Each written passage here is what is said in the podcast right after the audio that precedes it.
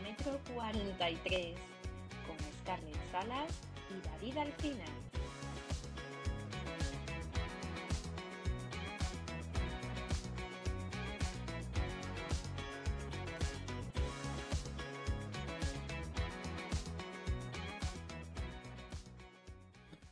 Hola David, ¿qué tal estás? Hola Scarlett, muy bien, ¿cómo te va todo? Bueno, pues aquí estamos. Todo bien. Vamos a decirlo, vamos a dejarlo en bien.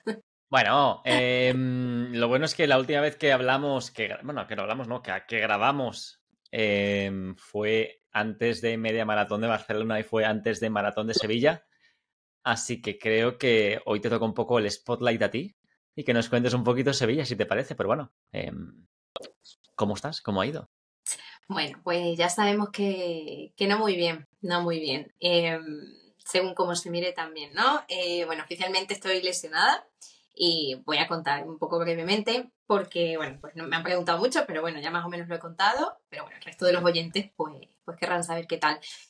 Em, a ver, simplemente contar que yo creo que hay que fijarse un poquito más en las sensaciones de uno, ¿vale? Em, diez días justo antes de la maratón de Sevilla, fui a Sevilla, eh, en un trayecto desde Cáceres a Sevilla, que son dos horas y media en coche.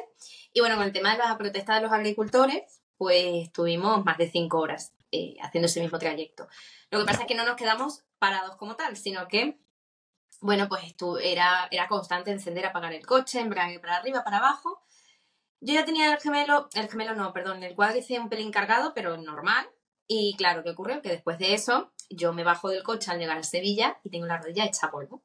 Claro, yo pienso, me he cargado, no sé cuánto, tal. Vale, no le di mucha importancia, si es verdad que me dolía. Eso fue el viernes y el domingo por la noche hago yo una tirada de 10 kilómetros suave con unas sensaciones espectaculares. fenomenal, pero sí es verdad que cuando termino el entrenamiento estoy cojeando y con dolor. Pero digo, bueno, esto obviamente estoy cargada, tal cual. Me quedaba un entreno más eh, de cara a la maratón, de un entreno muy suave, de series y tal. Eh, regular también en ese sentido, pero bueno, yo pensaba, la gente cercana que estaba conmigo me decía, bueno, seguro que es mental, no te preocupes, tal cual. Y bueno, pues sí, la verdad es que vamos a olvidarnos de, esto. De hecho, la activación del sábado, del día antes, no la hice para intentar que estuviese lo más fresca posible y, ya está. ¿Qué ocurrió? Eh, día del maratón, mis 10 primeros kilómetros fueron geniales, estupendo, incluso un poco más rápido de lo que tenía previsto. Eh, me sentía súper bien kilómetro 11, pues empieza a venir el dolor. Kilómetro 11. Y bueno, pues... Ah, un momento. Sí. Un momento, un momento, porque para que los, para los que nos oigan, aquí hay dos, dos, partes. Hay la parte de la corredora, que es ella, que es la que está contando, y luego hay la parte que, de los que estábamos fuera, que teníamos la aplicación traqueando a esta señorita, que de repente te das cuenta de que los tiempos empiezan a caer y dices, algo va mal. Sí. Entonces, bueno, que sepáis, pero sigue, por favor. Spoiler, termina la maratón con un mensaje de David. Termina ya, coño.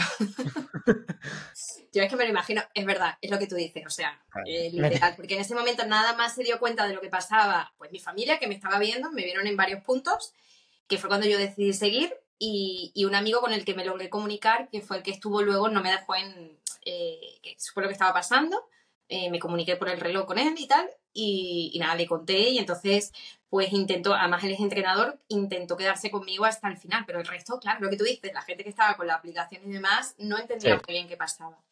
Bueno, pues en el kilómetro Entender, entender, sí. sí.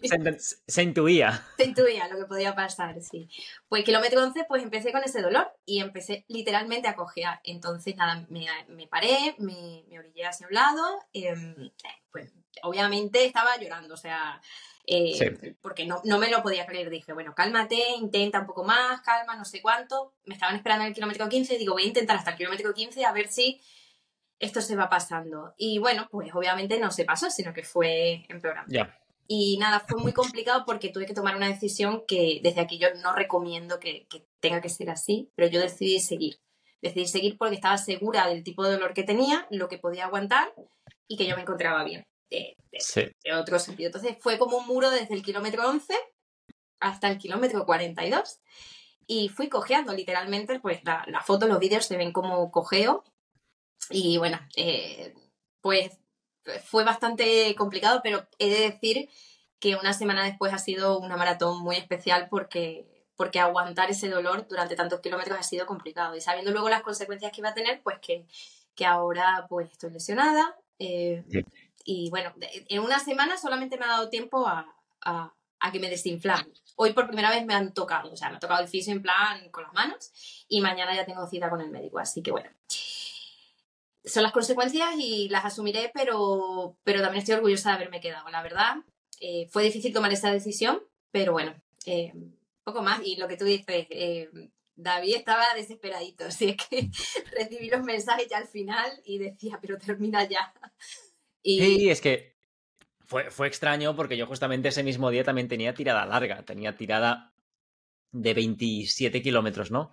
Y yo sabía que iba a coincidir con tu maratón. Y digo, vale, yo cuando acabe la tirada larga, más o menos, calculaba el kilómetro en el que vas a estar, que era más o menos el kilómetro 21 o 30, 25.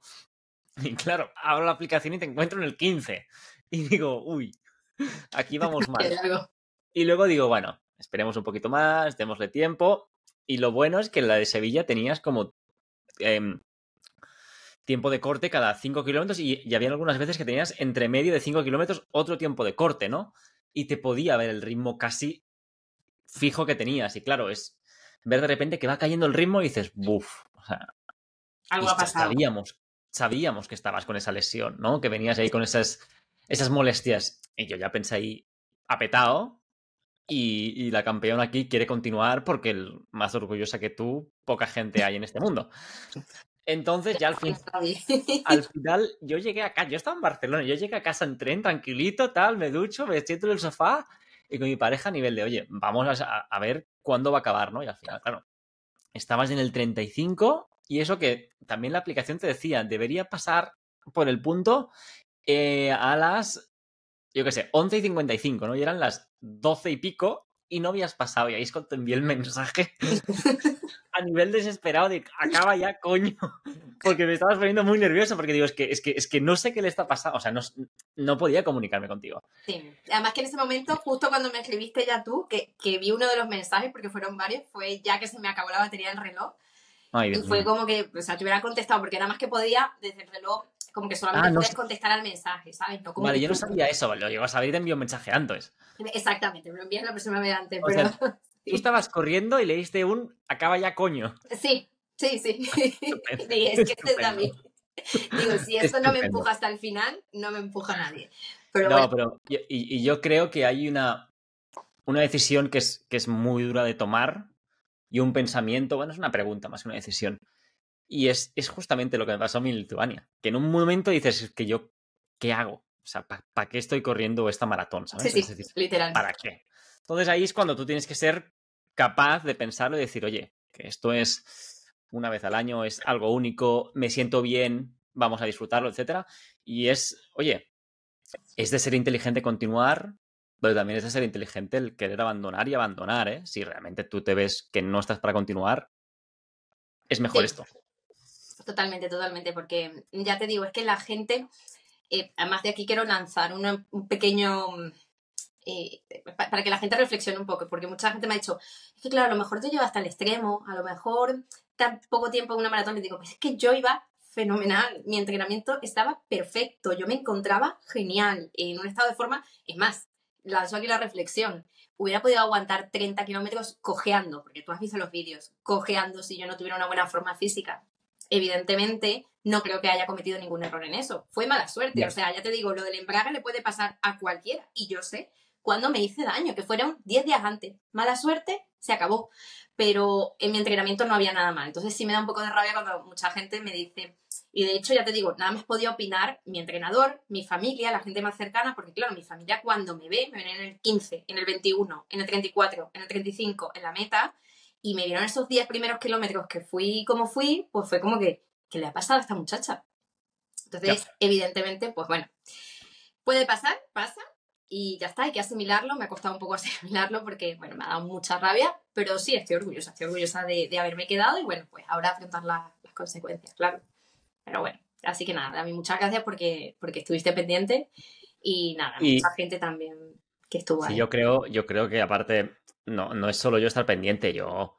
No, no te comenté en los, en los posts de Instagram que pusiste después porque quería un poquito que lo hiciera la gente, Y yo veo las contestaciones de la gente a tus posts del Instagram de después y tú misma te tienes que sentir orgullosa. O sea, de, lo que la gente fue capaz de entender lo que tú transmitiste en esos posts.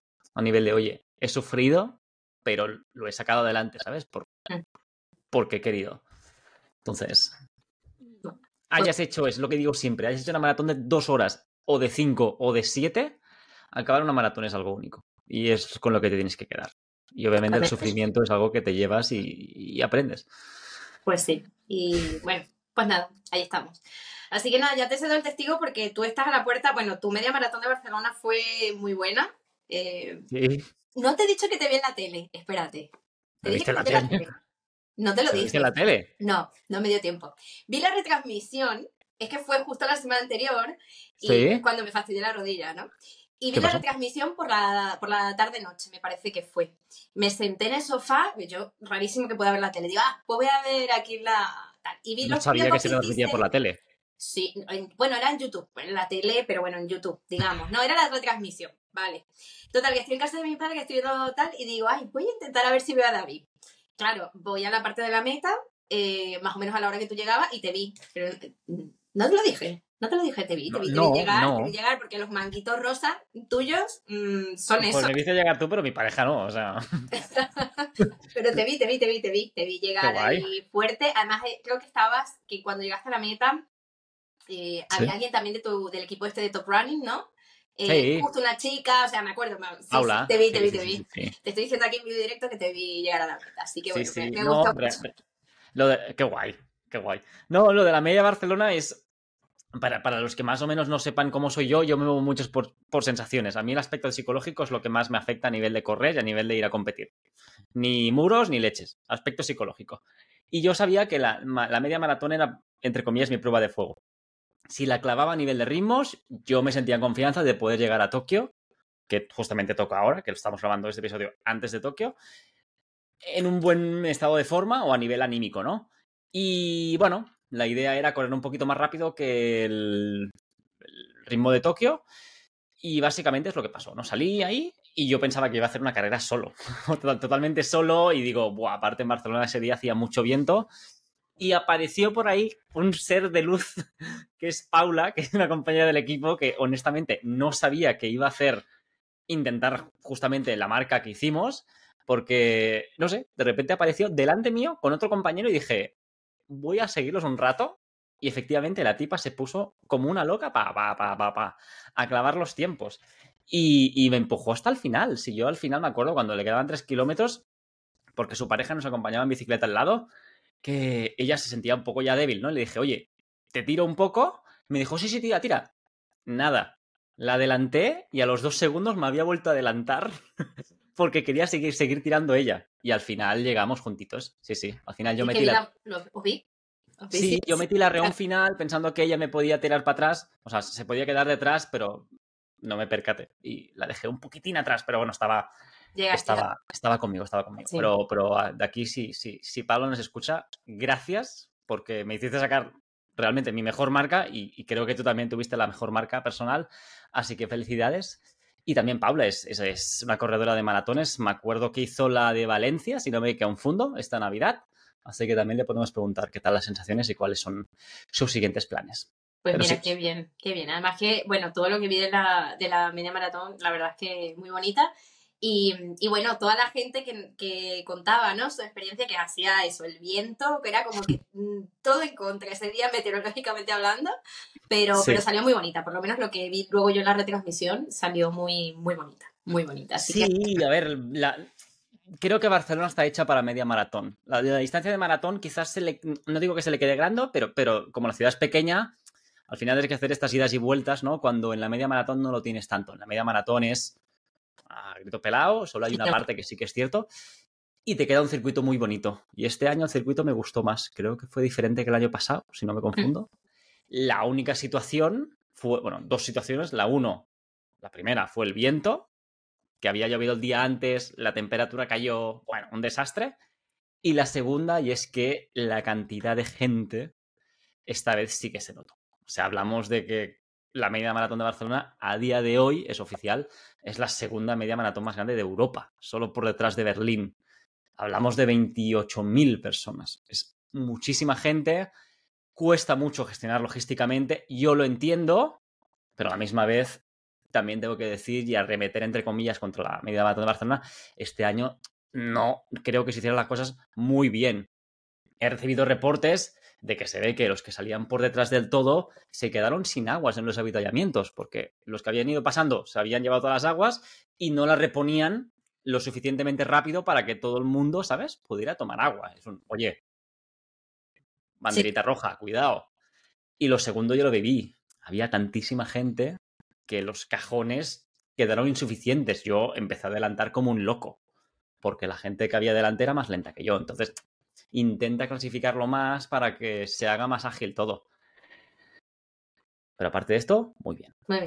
Oye, a ver, lo que creo recordar, o me dio por lo menos la sensación viéndolo en el vídeo, el arco de meta era como estrecho, quizás. Al llegar, eh, no, era lo suficientemente grande, ¿no? ¿no? No, está bien, está bien. No, el arco de meta siempre ha sido igual, ¿eh? Vale, bueno, pues por eso te digo que si son 28 la cámara, ¿eh? ¿Mm? Quizás era la cámara más que Esa era la cámara, sí, fue mi impresión así a grandes rasgos. Pero Cuando yo pasaba, ¿te refieres que lo viste pequeño? Porque supongo que si había mucha gente, quizás se veía pequeño, pero sí. A ti yo te digo que te vi sin dificultad. Es más, me, extrañó poder verte, porque digo, con tanta gente, los tiempos a lo mejor muchas veces no cuadran, ¿no? Manguitos rosas. Bueno, pero no, pero los manguitos rosas, eso digo, esos son de mí, esos son de mí, Pero bueno. Sí, sí. ahí estaba yo, ahí estaba yo. Bueno, y lo que sí quiero que nos cuentes, porque bueno, estás en la previa, estás en la previa, pero estuvimos hablando un poco del recorrido de, de Tokio y algunas cosas que, que, pueden costar, que tenías tú la duda de me llevo música, no me llevo música, pues un poco, sobre todo por el recorrido. Cuéntanos un poco, porque claro, Tokio es como el gran desconocido porque quizás pues lo corre menos gente, ¿no? Eh, de, las mayors, incluso de las últimas que se hacen por, por lejanía, lo que hemos hablado antes. Entonces, bueno, cuéntanos un poquito de las cosas que tienes en mente. Sí, yo creo que Tokio suele ser la última que haces por el hecho de que, no sé, es la que más lejos nos queda a todos, ¿no? Y es la que creo que menos conocemos a nivel de circuito, a nivel de todo. Y el circuito es un poco, es fácil, porque los primeros 7 kilómetros son en bajada y luego es una recta constante, pero por cómo yo soy de corredor y a mí el tipo de circuito que me gusta, es un circuito que potencialmente al 90% yo vaya a odiar. ¿Por qué? Porque son idas y venidas por toda la ciudad de Tokio. Es decir, que tienes, aparte de lo creo que te lo mostré, Scarlett, si no me equivoco, eh, te pasé un par de pantallazos de que, por ejemplo, en el kilómetro, yo qué sé, no me acuerdo, ¿eh? en el 9, tú te vas a cruzar con gente que viene en el kilómetro 35. En el kilómetro 15 tú te vas a cruzar con gente que viene del kilómetro 22. En el kilómetro 25 te vas a cruzar con gente que viene del kilómetro 30 y del kilómetro 37. Entonces, ¿qué significa? Que es una calle que es ida y vuelta. Entonces, yo sé que eso a mí no me gusta, porque es lo que he sufrido en el maratón de Barcelona y yo sé que no me apetece ver gente viendo para, viniendo cuando ya llevan 7 kilómetros más que yo, ¿no? Entonces, bueno, eh, obviamente entiendo que en un major la cosa va a cambiar, porque vas a tener mucha animación, vas a tener mucha cosa a la que observar y de la, que distraerte, pero yo creo que es mi punto negativo. Ahora bien, mm. quizás llego ahí y me sorprendo. No lo sé. no lo sabemos, sí. Pero es lo que dice, hay que ver el terreno, porque es que al final lo puedes ver en el mapa, pero mm, hay que verlo, hay que verlo. Pero sí, tienes razón, de las idas y venidas. A ver, tengo una buena noticia. Y es que voy a poder ver a Kipchoge cuatro o cinco veces. bueno. Claro, me lo, voy a cruzar cuatro o cinco veces. Es verdad, es verdad. O sea, a Kipchoge lo voy a ver y lo voy a aplaudir cada vez que cruce con él. Madre mía. Me va a hacer ilusión, porque nunca me lo he cruzado. Me crucé a, Kiptum, que en paz descanse, que desde aquí no le hemos hecho un homenaje, pero que en paz descanse el pobre. Y a Kipchoge, pues no lo había visto aún, así que lo voy a ver. Así que lo vas a ver. Bueno, pues feliz. feliz, feliz. Totalmente, totalmente. Yo creo que es una oportunidad única. Única. Así que bueno, nada, estaremos muy pendientes, muy pendientes, muy pendientes. Seguro sí. Estaréis durmiendo, otra cosa. Estaremos durmiendo, pero bueno, quién sabe, yo soy un poco, un poco búho, pero bueno, estaremos pendientes, eso es seguro. Ya, ya ves, si es que, ya te digo, no te dije que te había visto y te había visto, o sea, que estamos, estamos aquí conectados, así que bueno. Ok. Eh, nada, esto queríamos juntarlo un poquito, por, un poco como, como hacer un, un poco de updates, ¿no? De actualización de, sí. de porque claro, este principio de año para mí, para mí es muy importante, estos tres primeros meses del año está siendo muy importante pues, por el tema de estos dos maratones importantes para nosotros. Pero bueno, queríamos enganchar este tema, aparte de actualizaros, pues hablar un poquito del famoso muro, ¿no?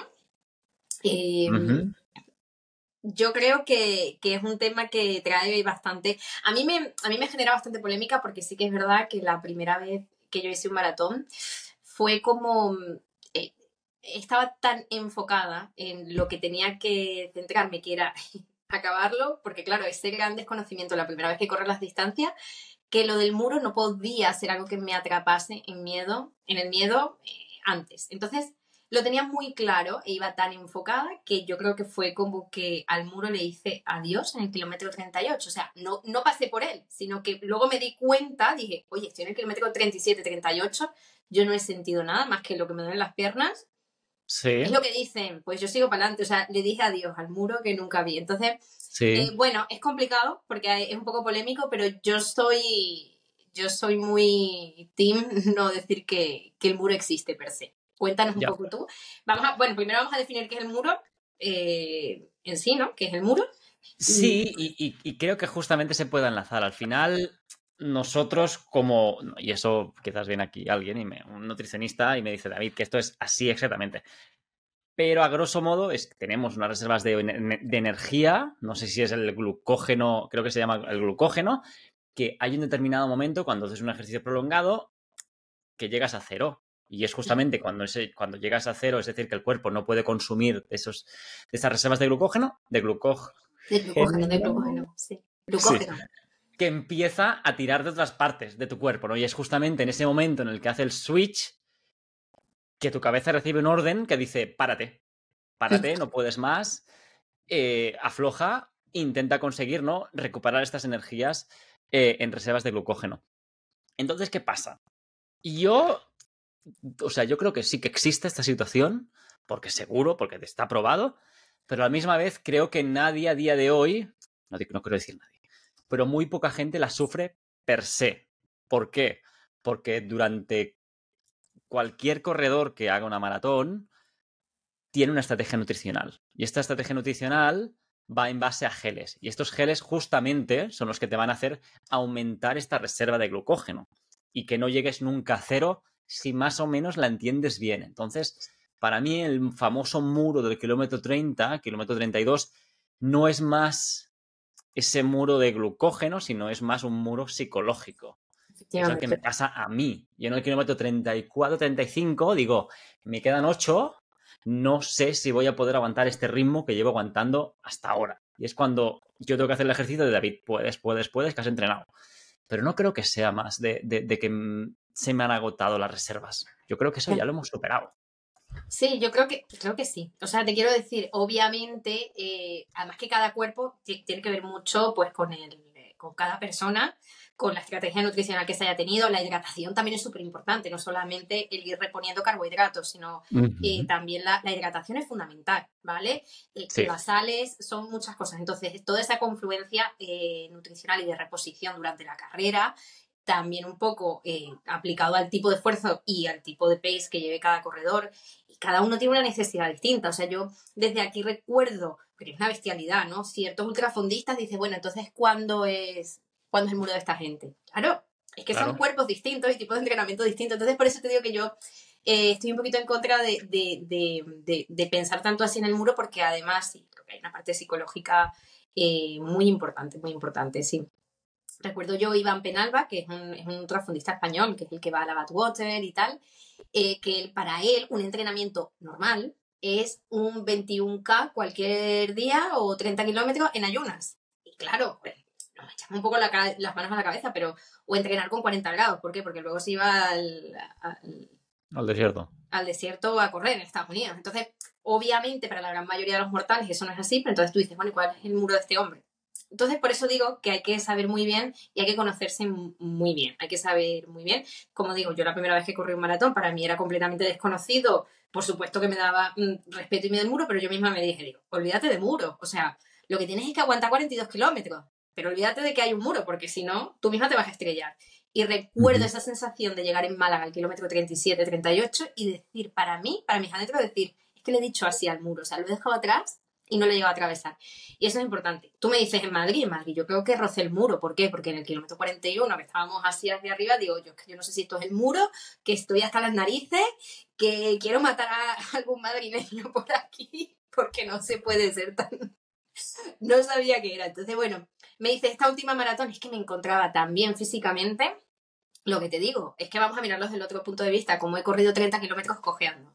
Ya porque tengo buena forma física, pero claro, tú me dices, ¿dónde está el muro? El muro estaba en el kilómetro 11. ¿Por qué? Porque no podía seguir. Entonces, yo sí creo que, es un poco relativo. No obstante, siempre es muy importante que, cada uno se conozca y que, y que pues se suplemente durante la carrera y que vaya, sobre todo el agua, ¿eh? Hay que beber, eh, hay que saber cuándo tu cuerpo te pide agua, cuándo te pide eh, cuando te pide sales, cuando... Y sobre todo, una cosa que tú has dicho muchas veces y que has insistido con el tema de los geles que hay que hacerlo antes de sentir que tienes el vacío en el estómago, sentir que te estás quedando sin, sin fuel, sin, sin energía, ¿sabes? Y eso, eso has insistido tú mucho y creo que también es muy importante también. Como sí, el, si tú notas de que ya estás falta de energía, has llegado demasiado tarde. Efectivamente. Porque al final cuando tú tomas el gel, el bus puede ser más o menos instantáneo, algo así, pero las reservas de energía se llenan al cabo de un tiempo. Es decir, no es me tomo un gel y ya vuelvo a tener el depósito de glucógeno a tope. No, no. Esto requiere un proceso de, de que el cuerpo asimile el gel. Entonces, cuidado. Cuidado, sí. Pero para eso, esas cosas se entrenan y luego yo creo que la primera maratón es realmente donde empiezas a conocerte más. Yo creo que al final el correr y sobre todo el correr largas distancias te hace, da un autoconocimiento sobre ti mismo y sobre tu cuerpo impresionante. Sí, yo creo que sí. ¿Qué estrategias utilizas tú, estrategias mentales, David, para poder combatir? Ya nos has dicho una, ¿no? Decir, yo he entrenado para esto en el kilómetro 35 y yo puedo, ¿no? Es que yo sí, es que, es que, justamente es, y es lo quiero admitir a día de hoy, es mi gran punto débil. Mi gran punto débil es no creerme lo que he conseguido. Entonces, mi muro es, el, es más mental, de decir, no voy a llegar, no voy a poder conseguirlo, ¿no? Y algo que intenté en Lituania, por ejemplo, fue dividir la carrera en, em, fue, espérate, creo que fue en cinco partes de siete, si no me, si no me equivoco. 7, 14, 21, 20... No me acuerdo. Pues sí, no sé si eran en cuatro tramos o cinco tramos de siete. 6 de siete, ¿no? Sí. No 7 por 6, 42. Tú de más. en seis, tramos de siete. No, 3 de 14, perdón. Ah, Perdón, 3 de, 14 y luego divide a los 14 en 7 y 7. Perdón. Eh, entonces al final son los 14 primeros sensaciones, los 14 segundos se aguantan, ¿sí? Que ahí estás en los 28, y los 14 últimos con todo. Porque al final, en principio, en los 14 del medio deberías estar, intentar conservar toda tu energía y los 14 últimos darlo con todo. Y si divides los 14 últimos en dos, justamente en la mitad es cuando técnicamente empieza el muro. Y, yo, y te voy a preguntar, yo creo que tú has corrido suficientes maratones como yo para saber de que, entre comillas, el maratón, maratón per se, debe empezar en el kilómetro 30 y algo. Que es cuando, ¿sabes? Porque hasta... El... Tú has hecho entrenos de 30 kilómetros, has hecho entrenos de 32, ¿no? Sí. Pero cuando estás en el 35, 36, que sabes que aún te queda seis más, ¿no? Que es cuando mi cabeza dice, uff, qué pereza. Yo creo que es en ese momento, cuando empieza el maratón real de ahora es cuando tengo que apretar, ahora es cuando tengo que aguantar y darlo todo, porque es justamente en esos seis kilómetros, siete kilómetros últimos, donde vas a perder o ganar todo el tiempo. Creo yo, ¿eh? opinión personal.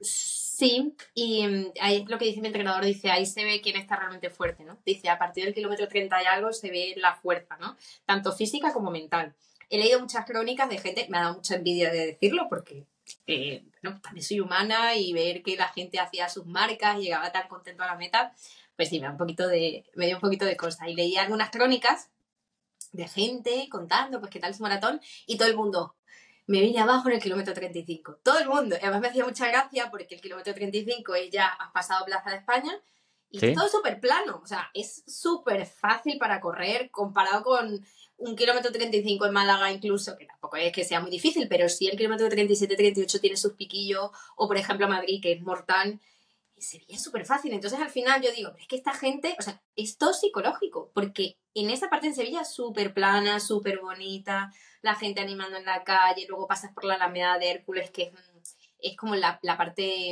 eh, ¿cómo se dice? La parte hippie en Sevilla. Entonces, pues hay otra...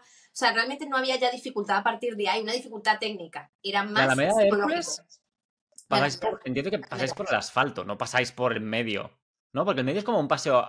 Sí, hay, hay un pedradito, pero muy poquito. O sea, pasas por ahí y luego te metes. A mí me, me, pareció muy bonito esa parte porque es kilómetro 38, me parece.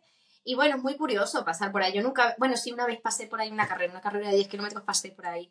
Pero me parece bonito porque hay mucha gente en la calle, hay mucha gente bueno, eh, además pasas por un, eh, hay como unos pivotes amarillos, pasas justo por el medio muy estrecho y la gente se pone alrededor, que está en los bares, que no sé cuánto, y se ponen ahí, y fíjate yo ya que, con el tiempo que estaba haciendo, y la gente se pone y te anima y te... Que, creo que eh, técnicamente es muy fácil transitar esos últimos kilómetros en la maratón de Sevilla, sin embargo, mucha gente pues obviamente se vino abajo. Así que yo ya estaba abajo desde el kilómetro 11, entonces bueno. Ya llevabas 30 abajo tú. No contaba. Pero sí es lo que tú dices, ¿no? Que hay una parte mental muy importante. Y yo creo que ya también, pues, empieza. Yo en esos kilómetros ya empiezo a notar mucho el dolor de las piernas. No, ni siquiera la energía, es el dolor de las piernas. Es decir, pues ya estoy cansada, ¿sabes? O sea, ya los gemelos empiezan a cargarse y tal, me, me pasa mucho. Sí, Pero no tanto, creo.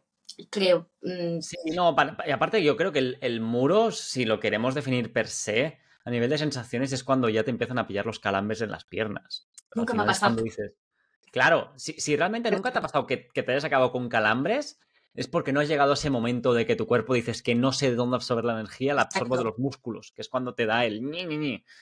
A mí me pasó en Nueva York, fue la única vez que fue en el último kilómetro en Central Park, que no podía más con mi alma. No, no, no, no. El tema de los calambres y la gente que lo relata y demás, a mí no me ha pasado.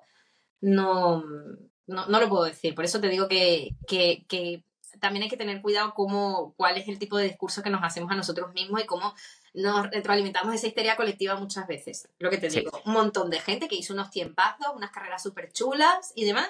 No es que me vine abajo en el kilómetro 35. Manuel, no, no te has venido abajo, tú tienes que tirar para adelante.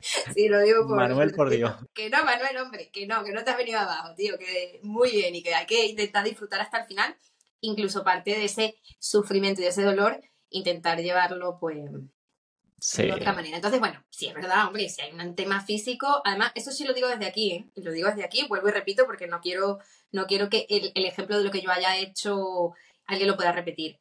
Yo lo hice porque era una cosa mecánica, es decir, era la pierna que me fallaba, yo me encontraba fenomenal, o sea, unas sensaciones geniales, estaba a tope, mm, iba muy bien.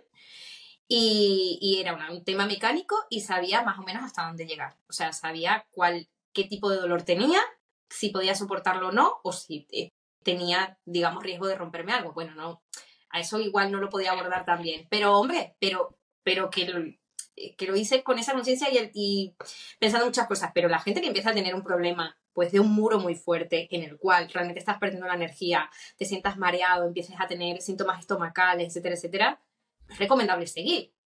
¿Entiendes? Entonces, bueno, ahí cada uno tiene que valorarlo, o sea, no es necesario llegar hasta un extremo de desvanecerse. Totalmente. de acuerdo. Entonces, bueno, no, pues, desde aquí. No voy a añadir nada más aquí, ¿eh? yo creo que con lo que has dicho es suficiente. Y bueno, nada, yo creo que ya hemos, hemos hablado un poco desde el muro como corredores populares, sin dar un dato muy, muy científico, pero dentro de nuestra experiencia. Y lo que sí quería decirte, David, es que cuando me has dicho antes, no, pues porque voy a, no estaba muy seguro por la media maratón, tío, has hecho un 10K de mejor marca personal hace muy poquito, has hecho una media maratón impecable, chulísima, y lo vas a petar en Tokio. Lo sabes, ¿no? Sí, yo, yo creo que me gustaría acabar de esta manera, es decir, nos, nos, solemos exigir mucho como corredores, ¿no? A nivel de miedo. ¿Por qué no he hecho la mejor maratón de Sevilla o yo ahora mismo con lo de Tokio necesito hacer la marca para entrar en Boston, pero al final creo que lo bonito es lo que he dicho antes, es acabarla y es vivirla. Es, Las marcas en el fondo deberían no significarnos nada. Es la experiencia que aprendemos corriendo las maratones, es la experiencia que vivimos corriendo las maratones y es la experiencia que compartimos haciendo lo que hacemos, ¿no? Entonces, sí, a día de hoy puedo estar muy preparado, me siento preparado, pero quizás llegó el domingo y está lloviendo, estamos a 3 grados y me tomo un gel y me sienta mal el gel. Entonces, algo que sí que he empezado a entender es, oye, la carrera del domingo es algo muy importante, pero tenemos que disfrutar del camino que me ha llevado a la carrera del domingo. No solo la carrera per se, ¿no? Que sí, que es el gran símbolo. Que es lo mismo tuyo de Sevilla, ¿no? Es, oye, disfruta del camino que recorriste hasta Sevilla y aunque tú viviste Sevilla aún lesionada, te llevas todo el entreno y no solo esta última parte que es muy pequeñita comparada con todo lo que has entrenado antes. Pues sí, así que ya sabes, tú eh, a correr, a disfrutar y vamos, yo estoy seguro que tienes que pensar, y creo, creo objetivamente por lo que te conozco, que estás en tu mejor momento, así que no hay más que decir. Llevo dos días comiendo como... Pero eso también es parte de la semana antes del maratón, que es mi semana favorita, tienes que comer. Ya, pero hay cosas buenas. Bueno, que todo fenomenal, que todo fenomenal. Así que nada, pues mucho ánimo y mucho ánimo. Ah, bueno, al resto de la gente, no te he dicho, lo voy a decir aquí. Tenemos un oyente que es el hermano de un amigo mío, Alejandro Illán, que además también corre en Málaga y ahora va a correr la, la maratón de Badajoz. Ok. Y nada, me ha estado preguntando mucho por ti. Siempre que habla, me pregunta, me preguntó, la maratón de Sevilla estuvo pendiente, etcétera, etcétera. Me dice, uy, David, y no sé cuánto, y nos oye muchísimo, así que desde aquí le quiero mandar muchísimos saludos a Alejandro. Y, nada, ya te digo, te desea, bueno, mucha gente supongo que te desea lo mejor, pero ya te digo, este oyente en particular, que es amigo mío, eh, eh, me pregunta muchísimo por ti y creo que también estará pendiente de, de Tokio. Seguro que sí. Si pinchamos, pinchamos todos juntos, Scarlett. Déjate ya, hombre. Me acompañáis hasta el final. Hasta el final, por supuesto que sí. Y no vamos a pinchar. Así que nada. Bueno, equipo, pues nada, eh, despide tú, David. Eh, nada, eh, gracias por escucharnos un día más. Gracias por vuestros ánimos. estaremos apoyando. No, me estaréis apoyando a mí, yo no. Yo estaré intentando recibir vuestros apoyos. Pero nada, que esta vez eh, nos vamos a ver en el kilómetro 43 después de Tokio, igual que nos hemos visto hoy en el kilómetro 43 después de Sevilla. Pues sí. Así que nada. Así que nada. Chao, chao. Chao, chao. Bye. Esto ha sido Kilómetro 43, un podcast de Scarlett Salas y David Alcina disponible en tu plataforma favorita. Compártelo, suscríbete, dale like y todo lo que quieras para que más corredores nos acompañen en este kilómetro después de acabar nuestra carrera. Hasta pronto.